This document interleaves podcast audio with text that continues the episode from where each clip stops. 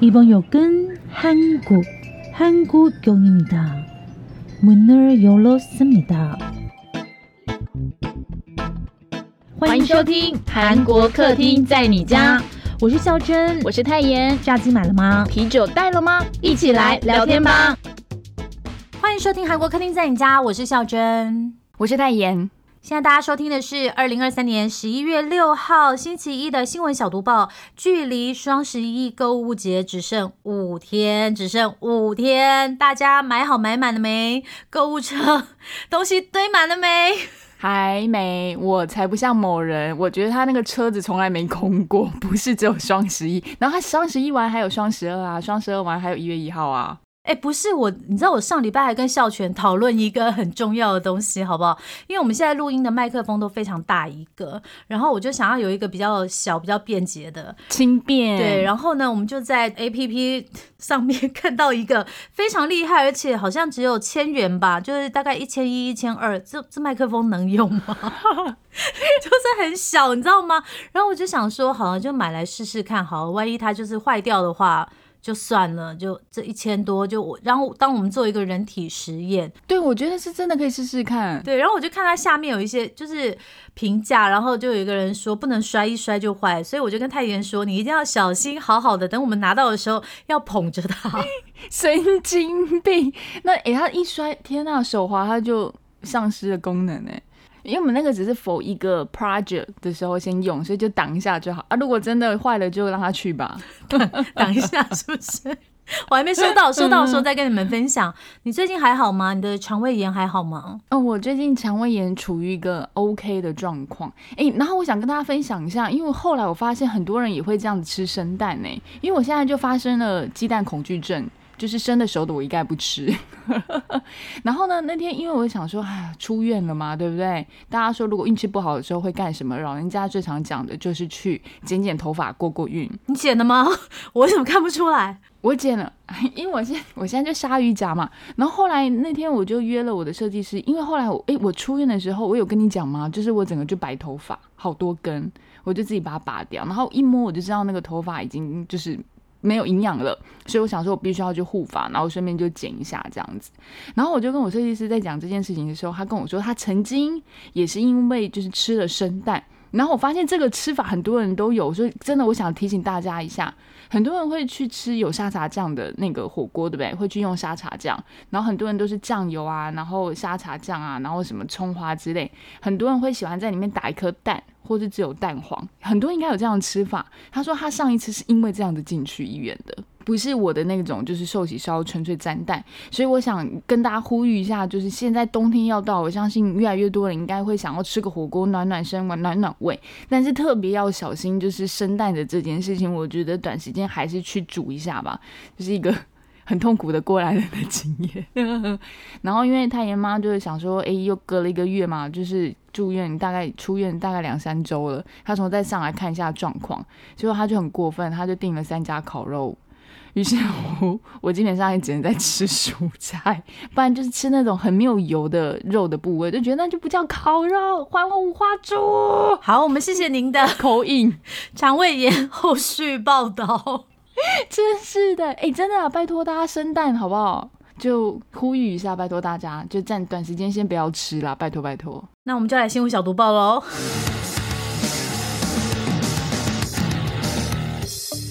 新闻小读报，不能错过的韩国大小事。为赢得国会大选，韩国执政党喊出金浦并入首尔，靠，这大消息哎！对不起，我真的不知道，原来金浦不在首尔。哎，所以我们每次在金浦机场降落的那个金浦，其实我们是在别的县市降落，要进到首尔的概念。我我真的不知道，你知道吗？就是那种感觉，就是可能外国人会把永和当成是台北，会不会？Sorry，韩国明年四月呢也要举行国会议员选举哦。那这条新闻是最近韩国媒体的最大条新闻呢。为了在大首尔首都圈胜选，韩国执政党国民力量党打算推动把首尔周边的京畿道的一些区域划入首尔。那有哪一些地方呢？像是金浦、九里、光明、河南这些都在首尔附近哦，跟首尔相邻。所以对生活圈也重叠，而且人口是在五十万以下的中小市区呢，最可能被成为是合并对象啦。呃，如果大家想象很难的话，你们就把它想成是。永和、三重、板桥要划入台北的概念，那因为首尔呢，很多人都跟新北人一样住在京畿道，但是工作在首尔。就像我本人之前也是住在新北市，但是工作在台北，所以我也是非常能够理解他们的心情的哦。那国民力量党内部呢，就有分析认为呢，这个计划呢是在明年四月十号国会议员选举的时候呢，把首尔大都会作为一个就是要怎么讲呢口号来招揽那个首首都圈的明星啦，就是。你们想想看嘛，如果三重划入台北，哇塞，那三重人是不是要投给这个划入台北的这个政党？很有可能的，大家就这样去理解就好。那虽然上面呢有喊到出有很多区域，目前看起来呢最有可能划入首尔的呢就是金浦市。国民力量党党代表金启炫就说啦。党内呢一致认为，把金浦市划入首尔比较合适哦。因为如果你把金浦市划入首尔的话，就可以发展这个首尔西部这一块地方的经济圈嘛。对金浦市他们来说呢，他们也是非常希望说，快点首尔，我要 join you。哎，是真的，就是韩国媒体的那个标题是写 join，就是 加入首尔，我要 join you。我不要再 stay 在金畿道了。所以呢，就是他们也公开提出，就是哎，我要 join 首尔，甚至哦，这个金浦市市长金炳秀，他一样也是国民力量党的，他就要去见这个首尔市市长吴世勋，正式讨论一下。可是目前这一切最大的前提就在于最大在野党会同意吗？因为来跟大家报告一下，说这个划分的程序哦。首先呢，如果是由这个韩国政府提议，要得到金浦市议会或者是京畿道议会跟首尔市议会的同意，甚甚至还要再加上居民投票。过半赞成之后呢，才能够送交这个变更辖区的建议。那在行政安全部呢，就是他们的内政部啦，搜集这些内容之后呢，要让政府以立法的形式向国会提交法案，然后在国会通过表决之后呢，这个议案才会生效。所以是好多层的。首先你要先在这个地方的议会先进行呃提出议案嘛，就是变更辖区的议案之后，然后这些议员要投票，甚至你居民要投票，然后有这个议案之后，你再送到韩国内政部去，韩国内政部再送到国会去表决，那表决之后才会成功。所以在这每一个阶段里面，只要他们这个共同民主党就最大反对党反对，或者是这个京基道的知识，就他们的新北市长不参与行政安全部的会议，就不参与内政部的建议的话，这个方案就很难推进。所以我觉得目前看起来是蛮难的。你觉得个人觉得蛮难的？对，我觉得蛮难的，因为他的。条件很多，除非最大反对党有办法把这个东西就是当成是他们的政绩，因为大家都想要就是多选一点国会议员嘛。好了好了，有最新消息我们会再跟大家跟进啊。下一条，疏解通勤时段塞爆，韩国首尔地铁首度推出无座位车厢。我先说一下，我觉得首尔上班族真的太难了。如果今天我买在第一站，我不就是为了要坐位置吗？可是第一站通常是不是就离市区比较远呢？对，就像你就到了淡水啊、新店、红树，哎，不是红树林，红哦，淡水淡水就是哎，南市角啊，不行，坐七点零二分的那一班无座位。哎，可是真的每次到了上下班时间呢，你不会觉得自己很像一只沙丁鱼？你真的不用推哎，你真的不用走啦，后面就会推着你往前进了，因为大家都疯狂要挤啊，你可能真的晚一班，那下一班可能你又挤不上去，就会迟到这样子。我觉得板南线跟那个绿线，就是小巨蛋那边上下班真的好可怕，真的哦，板南线红绿这个真的对很可怕。其实帮大家讲一下哦，首尔地理公司现在一共是管理有九条路线跟两百七十五个座的展车站哦。那每天呢运量是高达七百万人次，所以根据那个韩国先驱报的报道，就是说啊，首尔地铁公司将在明年一月份的时候，预计是在四号线和七号线这两条地铁，在上下班的通勤时间会设立两节是没有座位的车厢，就是无座位车厢，以便可以让更多的乘客能够挤上去。对我觉得就叫做。挤上去。那根据首尔地铁公司提供今年第三季的载客数据啊，因为第四号线跟第七号线在尖峰时刻的载客率分别达到了百分之一百九十三跟百分之一百六十四，所以这两条线人挤的状况特别严重。我想一下，本来是在台湾站一格的，现在那个变成要站两个，好挤哦！哎，我是面对面跟你拥抱吗？还是贴背对背贴着这种感觉？好恶心哦！我不行，夏天我不行。然后那时候地铁他就说，没有座位的车厢，如果这个方法试行之后呢是有效的，他们就会逐步在增加这个无座位车厢的数量，然后很有可能会接下来从第四号线跟七号线开始，然后再铺到其他的路线去。哎，你如果你你会 OK 吗？我觉得下班我会想要坐位置，上班我就算了。还是坐很远的人，他真的没有座位的话，他会站很久很累。你的看法呢？我觉得应该要安排一个就是首尔旅行的这个行程，就是体验一下上下班的首尔人生活。神经病，浪费时间，欠揍。我们先七点出门，OK，就是通勤时间出门的时候，然后感受一下，然后再决定可不可以。因为我觉得那感觉很可怕。基本上在台北，就是我刚刚说的板南线跟绿线，我已经有点受不了，因为有时候真的是。你硬要站那个，就是那个脚那个位置，你知道吗？就是硬要站，我只要搭上这班车，我就赢了。真的很想讲一个我很久很久以前小时候的糗事，大家就笑一笑就好了啦。在高中的时候，我们是搭那个公车上下课嘛，然后搭公车上课的时候，因为那班公车也超级的哦。你大家记得公车以前的公车还有那个阶梯的，不像现在是平的嘛。我就站到最下面那个阶梯，然后门要关，就不小心门要关的时候，后面的推了我一下，我书包就丢了出去，所以我自己。个人就上了公车往前走，就 结果那这怎么办？那怎么办？你要回去吧？是，就有人帮我把书包捡到学校去，这个超丢脸哎！你不觉得好笑吗？哎，我那个书包就这样丢丢出去了。对，那个位置学生应该都有站过，就是那个阶梯，然后贴在门口，你只要门关起来，然后你有在车里面，你就胜利了。就算了，你就过了。但那是我真的站在里面哦，要关的时候，后面就推我一下，然后我就嗯，书包就甩出去了。对，就大家笑笑就好，真的太糗了。台湾成为韩国物流跳板，苦碰在台仓库盖不完。我今天又在脸书上写了一篇废文，因为我在做新闻小读报的时候，通常都没有办法一开始就认真写东西，我就是会。那你要干嘛？写很多废文。就是就是不想要进入小读报的状态，然后我就在脸书发一篇文章，就是 coupon，大家可以去看一下，就是写的还蛮多的，写的有多长就代表我有多不想要进入新闻小读报。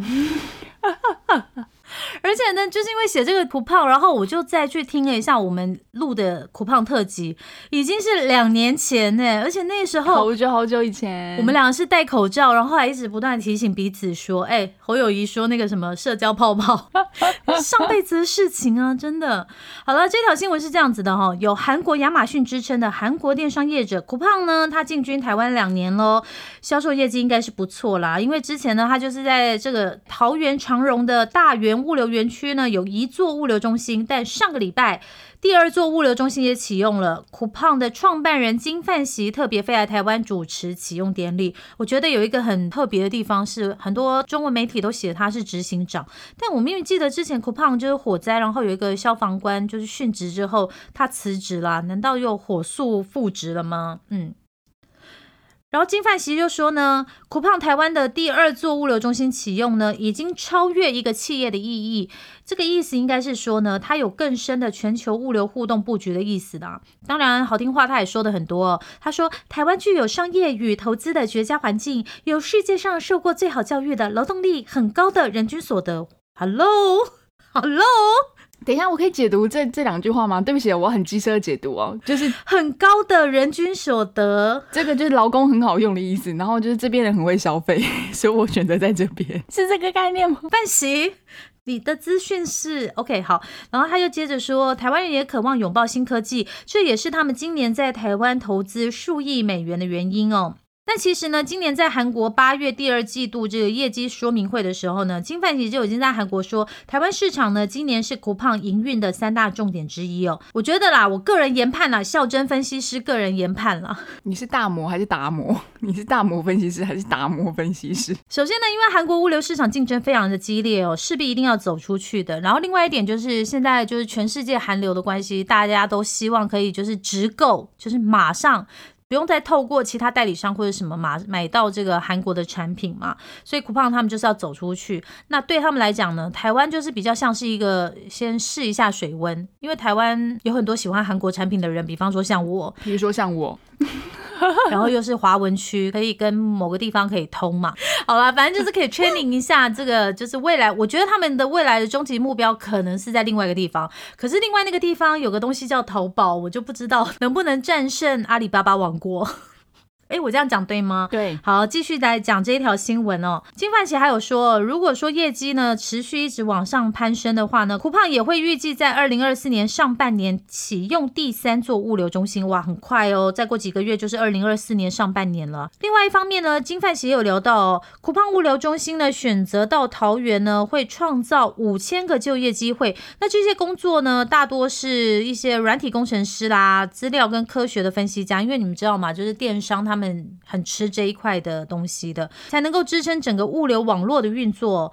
大家觉得真的会有这五千个工作机会吗？我自己是很保守看待，因为要选举了，话当然都说的很好听，不论蓝绿。因为那一天王美花也有去嘛，经济部长，然后桃园市长张善政也有去，都有到。对他们可能都会说是自己的政绩嘛。那刚刚有说我们在脸书有发一篇文章，也有做过苦胖特辑，大家可以去找来听一下。我们两年前就做过了啦，哈，我觉得那时候很棒，我已经超前。觉得他一定会自己一只大怪兽要准备从韩国跑出来了。哇靠！你告预言神准。但是你知道一件事吗？怎么了吗？我们那个苦胖特辑只有八百多的收听率，我们在这里不另公布，只有八百多，是不是？我们前几天还有听粉来提醒我们说，哎，你们可以做一下苦胖特辑。我说，嗯，我们做过了，嗯，我们做过。然后更惊人，对不起，我决定让他死了，就是重新再给他那个什么借尸还魂，把他从第二季抽掉，然后编到这边。你今天在 IG 给我宣传一下，我生气，是是，因为还有另外一个令人震惊的消息，一定要告诉你。就是我在看这个酷胖的收听率的时候，然后就去看到第一季的前三集，第一二三集，他们居然从二位数的收听率攀升到四位数的收听率，而且是第一季的一二三集特别高，我不知道为什么觉得有点恐怖。不要再给我听啦，生气！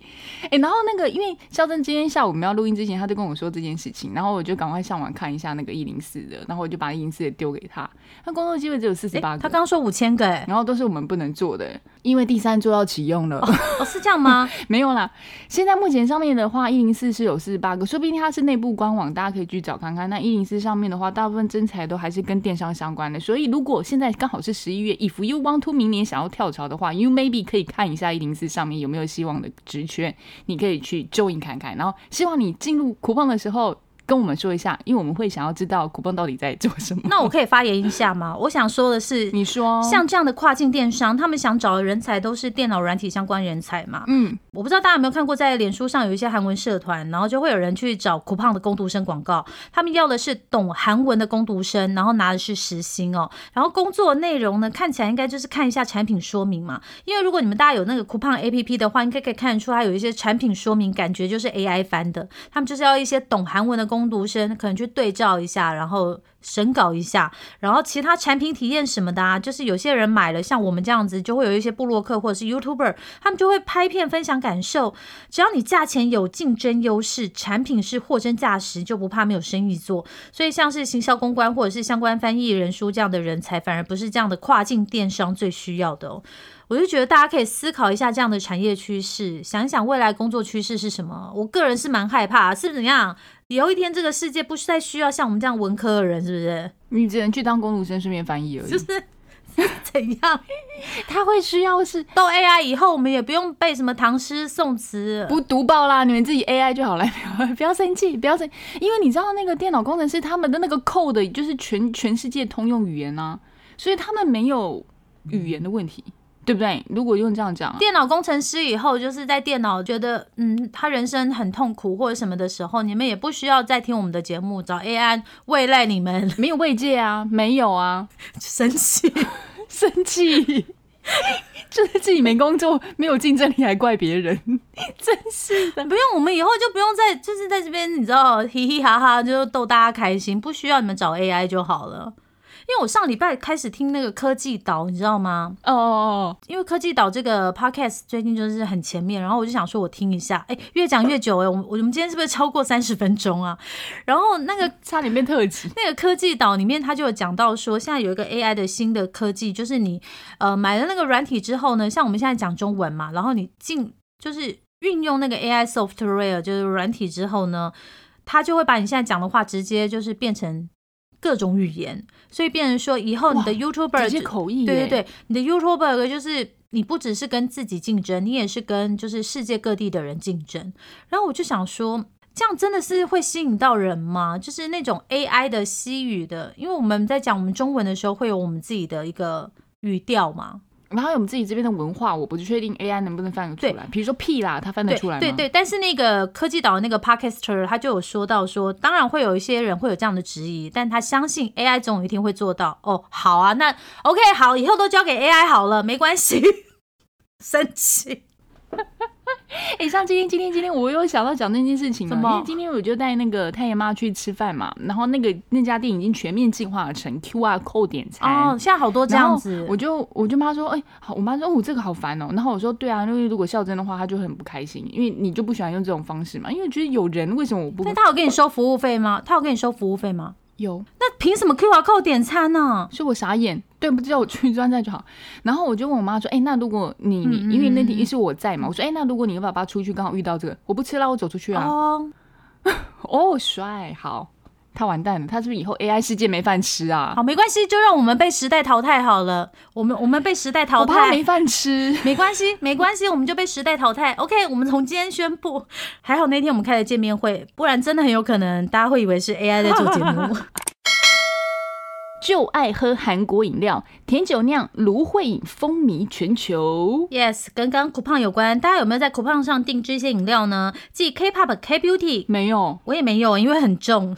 如果你订了那个很快就会超重，你知道吗？好，继 K-pop、K Beauty、K Food 之后呢，现在 K Drink 也变成潮流喽。这一股 K 饮料风潮是什么呢？来，韩国关税厅的资料显示呢，在二零二三年一到九月，韩国饮料指的是除了矿泉水跟这些酒精类饮料呢，出口额创新高，出口多少钱？七千一百亿韩元，比同期增长了百分之六点三，这也是第三季度以来哦最高的出口额哦，比去年提早一个月突破五亿美元，来到五亿两千九百万美元，成绩非常的好。大家知道今年韩国饮料卖出多少分量吗？一共是四十二万五千吨，可以填满奥运比赛的标准池，就是五十公尺那一种，来回游一百公尺那一种哦，填满两百零五个，真的非常多。什么饮料卖的最好？就是韩国的特色饮料，像是 CK 啦、甜酒酿或者是芦荟饮料这一些。然后这些，我想应该很多人都有喝过吧。今年呢，K 饮料呢卖到一百四十二个国家，那当中呢，谁买最多？中国，再来是美国、越南、柬埔寨。然后 K 饮料出口大增的原因呢，就像刚刚说啦，可能是因为韩流文化在全球迅速扩散。然后我就是在做这条读报的时候，才发现说，现在很多欧美 YouTuber 都有拍一个，就是做饮料，其中一个很夯的饮料叫什么呢？Korean Fruit Punch。嗯，这个我有看到超多，而且美国人超爱哦。对，就是水果啊，那豆豆来啦，然后加入牛奶啊，然后七喜或雪碧啊。如果你要甜一点的话，再加一点炼乳。最重要一定要放冰块啊，他们觉得这样喝很健康，因为新鲜水果嘛。啊，我就想说那个糖分有多少？而且我看他们基本上基底的那个水果用的都是西瓜，而且我不得不说，各位，这不就是我们高雄的海之冰的变种版本吗？海之冰也是冻很多水果嘛，然后里面放串冰，然后放炼乳，然后是不是有放汽水啊？哦，大碗公啊，对对对没有汽水，没有汽水啊，因为他要做饮料，大碗公还是吃冰啊，他还是喝饮料为主。然后刚刚说的都是无酒精饮料嘛，酒精的话就，哎，真的说在韩国也卖的越来越贵了。有一些餐厅一瓶烧酒要六千块韩元，啤酒要八千呢。我真的有印象以来没有这么贵，我之前喝的时候都是五千、五千五。韩国黑帮 YouTuber 频道增加是要教大家怎么加入，是不是？对，没有啦，没有这个，哎、这还对嘞，哎、跟你们讲一下，我真的觉得我在想说，有点像是连千亿的那种感觉，就是八九的那种，我不知道，结果不是，靠靠，不要乱 Q，我会帮你消音，连嗯这音。结果不是，各位同学不是。我们来看一下哈，到底在讲什么。我这条新闻的时候，我是看到那个 Thank you 说的，发现哇，靠，还有这种事情哦。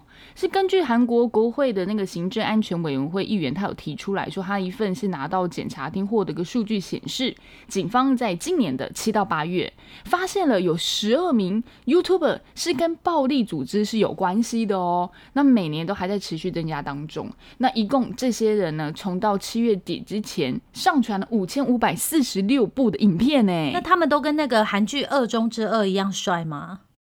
因为但不好说，我是要被打，就是还好我现在在台湾，我在韩国可能就被打。不是啊，因为对韩国人来讲，就是黑帮，就是香港黑帮的印象就是周润发跟张国荣嘛，对不对？那对我们来讲，《二中之二》是不是魏霞湖那个版本才才能够是开 YouTuber 啊？对对对。持昌旭的等级也才可以 啊！不要闹了，我们要讲这些很震惊的事情。结果我们刚刚说，他们上传这五千五百四十六个影片，到底都在说什么呢？哎，是在介绍自己犯过的罪，哎，还有教你知道黑道组织的文化等等，还有一些呢是可能成员之间聊天内容，比如说就像我们这样子聊天内容，他就这样子浪上去了。我想知道他们在讲什么，应该都是 C 跟八的结合啊，或者十八啊，或者 A 跟 C 的结合。对我跟你讲，所以很多人觉得，哎，这怎么可以呢？然后呢，他们就跟警方讲这件事情之后，警方他们是动用了三百位警察去看了这些影片，可是警方很无奈，说没有任何的直接犯罪内容，没有办法。去就是可能做一些逮捕或是怎么样警告的行为，可是啊，就像孝珍说的，他就很想看看里面到底影片在讲什么。其实都是非常多一些暴力啊，或是脏话这些我们所谓的不良画面。其实我也在想到说，哎，YouTube 不会有黄标红标给他下架吗？因为这些画面呢，其实都会造成青少年的不良示范。所以，呃，大家就很担心，甚至家长也很忧心。可是警方说，为了这件事情，他们真的没办法，只能做到的就所谓的加强监督。我会来看一下啦，因为我觉得他应该也没有到，我觉得他一定不会到二中之二里面的剧情这么夸张。但他的确一定会有非常多的不良示范。但不知道他们那个后置剪辑的朋友呢，会不会给他逼？如果有逼 消音的话，应该就还好了。韩国超过一百一十五万名大学硕士、博士毕业之后只拿时薪，哇，现在已经没有年薪的保障了耶。嗯，我觉得是也有可能是被迫没办法，或是他们选择不这么做。我们来听听看哦，这个数据是创新高的数据哦。其实很多人都说它也是显示出韩国就业状况正在恶化当中啊。那根据韩国。统计厅日前发布的一份调查结果，到今年的八月哦，大学生或者是研究生，就是我们所谓的硕博士等等，他们在毕业后就是选择兼差打工的人数是一百一十五点六万人哦，比去年是增加了百分之七点九万，那创下了从二零零三年开始以来的最高纪录。那韩联社报道是说，我们从八月为准啊，然后来看韩国从二零零八年大学生。以上学历的，就是所谓的打工族来讲哦，有二十四点六万人，但到二零零九年的时候，它增加到了三十点三万，然后连续十五年哦，这个数字都一直是增加的趋势。然后今年就是相较于二零零九年是更增加的这种趋势是非常猛烈的，它是增加了百分之两百八十一点五趴哦。然后在国中以下、高中毕业、大学以上这三种学历的打工族当中呢，其实大学以上学历的劳动者是占百分之二十九点八，也是创下历史新高。我们在讲哦，等于是说会不会是这样子算法哦？一百个你里面呢，将近就有三十个人是打工族，七十个人如果但我们都以他们找到工作的话，另外七十个人是正职的。那统计金还有另外一个分析数据是说，像这些二十多岁的就是打工族的增加呢，对大学以上学历的这种呃打工族增加，其实也一造成了一定的影响啦。然后这个年龄段选择自愿变成打工族的人数增加，其实他们也是像是在呃辅导啊、补习班讲师啊，然后教育啊、艺术跟体育，还有住宿跟餐饮领域里面都可以看到明显的增加的趋势。那由于其实我们都知道打工族的薪资是需要低的嘛，之前呢统计厅也有说，他们做了一项调查，是在十名的打工族当中呢，就有四个，大概就是百分之四十左右，表示说他选择成为打工族也是逼不得已的一个选择。好，北韩的消息哦，脱北外交官夫人说月薪只有一块钱美元。在韩国最有名的脱北者呢，他就是朝鲜，也就是北韩的前外交官泰永浩。他有来到台湾哦，大家知不知道这件事呢？那他目前是韩国执政党国民力量党的国会议员。其实这个也蛮贴近台湾时事的，因为他也是在韩国的保守政党里面呢出马竞选议员，然后选上了。是不是让你想到最近台湾的民差党呢？但是民差党不是用选的，它是不分区排在前面的话呢，你这。政党票够多就会上了。好，那这是题外话，我们就不说台湾政党的事情了。好，回到这一条新闻，泰永浩的老婆呢，吴惠善，她也是北韩人哦。当时他们是一起脱北的。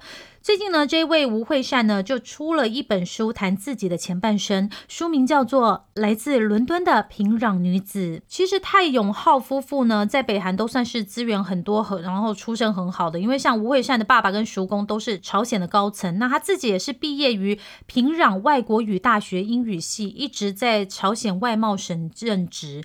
因为你知道，在朝鲜，如果你可以念这些外语系的人，表示说他们有机会出去，可以拿到比较多的资源。那最近呢，吴惠善呢，她就受邀参加韩国统一部跟统一研究院主办的解决朝鲜问题跟朝鲜经济未来的研讨会哦。她说呢，虽然她老公是外交官，然后她那个时候自己在贸易省工作，但是他们两个的月薪。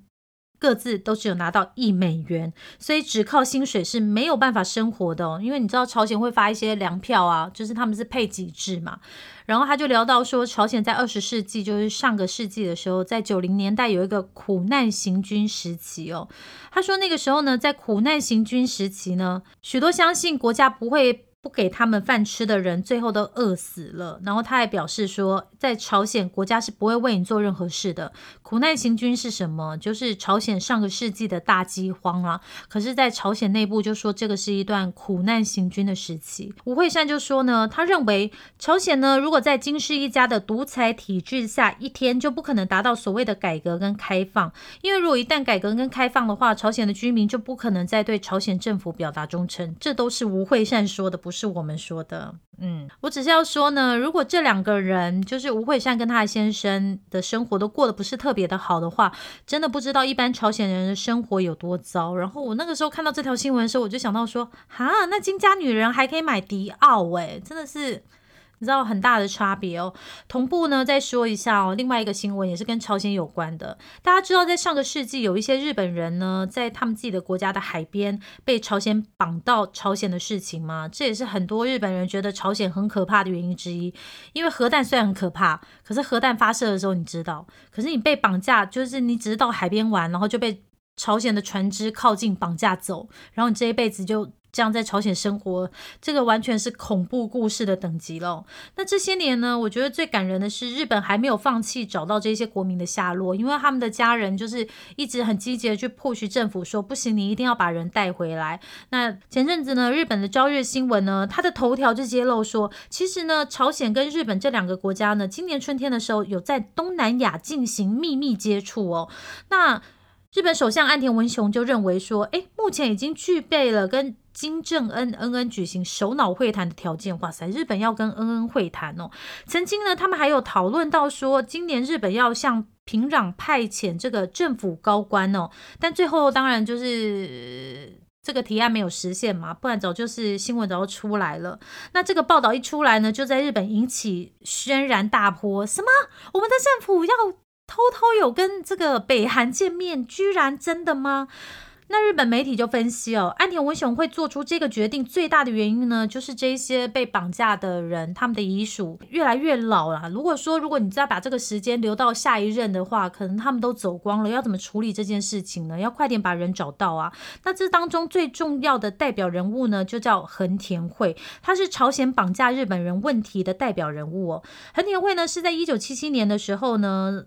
那个时候他在初中一年级，然后他就在日本失踪了。后来呢，有一些就是去过北韩，然后出来回来的人就说他们有看过横田惠。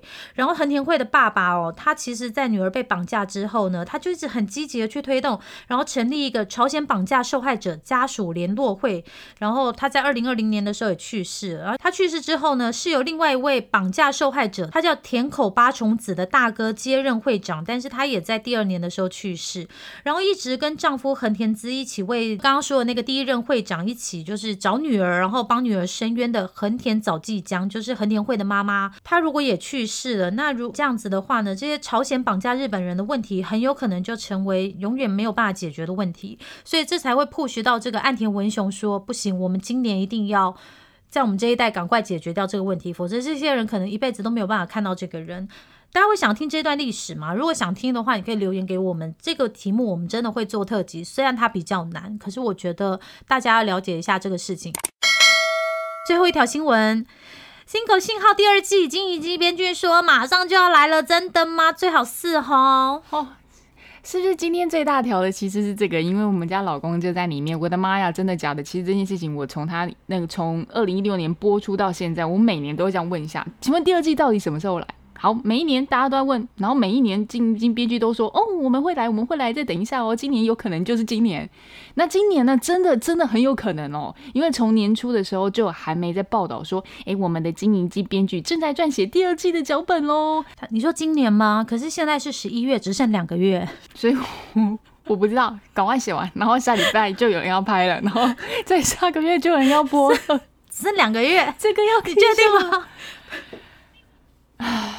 啊，就他们就这样子讲，我也只能这样子祈祷啊！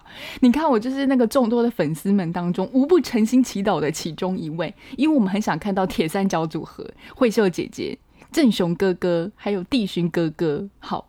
那最近呢，因为金银姬编剧他出席了一个叫做“用电视剧沟通”的讲座，据在场的朋友们透露说呢，金银姬编剧表示，Signal 信号第二季就快来喽，而且首先选角的不好意思是我们家的李帝勋呐。其实之前在帝勋去那个马尼拉的那个记者会上，他就有说，因为很多人就在问他，他那时候其实就已经说。我觉得一定会有第二季，所以 maybe 他那个时候已经 get 到 something 了。但我们就非常期待，真的这个铁三角组合可以重新重现江湖。因为其实这三个人应该是，如果金银金编剧出来邀的话，我觉得他们是很有可能在合体的。因为全部粉丝等几年呢？你看一六到现在，哎。七八年了耶，你说是不是？好，会超期待的，希望银记编剧赶快写出来，我想看第二季。然后我们今天最后呢，感谢玩毛线的黑猫斗内，希望我们两位都可以保持身体健康，做更多的特辑。Hello，Hello，虾米挖狗。好了，谢谢你。哎，可是我可以问一下，我们 Ivy 终于得到一位，是指他来台湾是不是？艾粉不是，是拿到那个可能是音乐节目的一位哦，拿到第一名啦！哎，拍谁？我以为是 对啦，人家有新歌，你不是最近很爱他们的新歌吗？还在那边讲你们拿到什么一位来台湾的第一位是什么东西？乱讲话，快道歉，对不起。好了，今天新闻小度报到这里结束了，拜拜，安妞。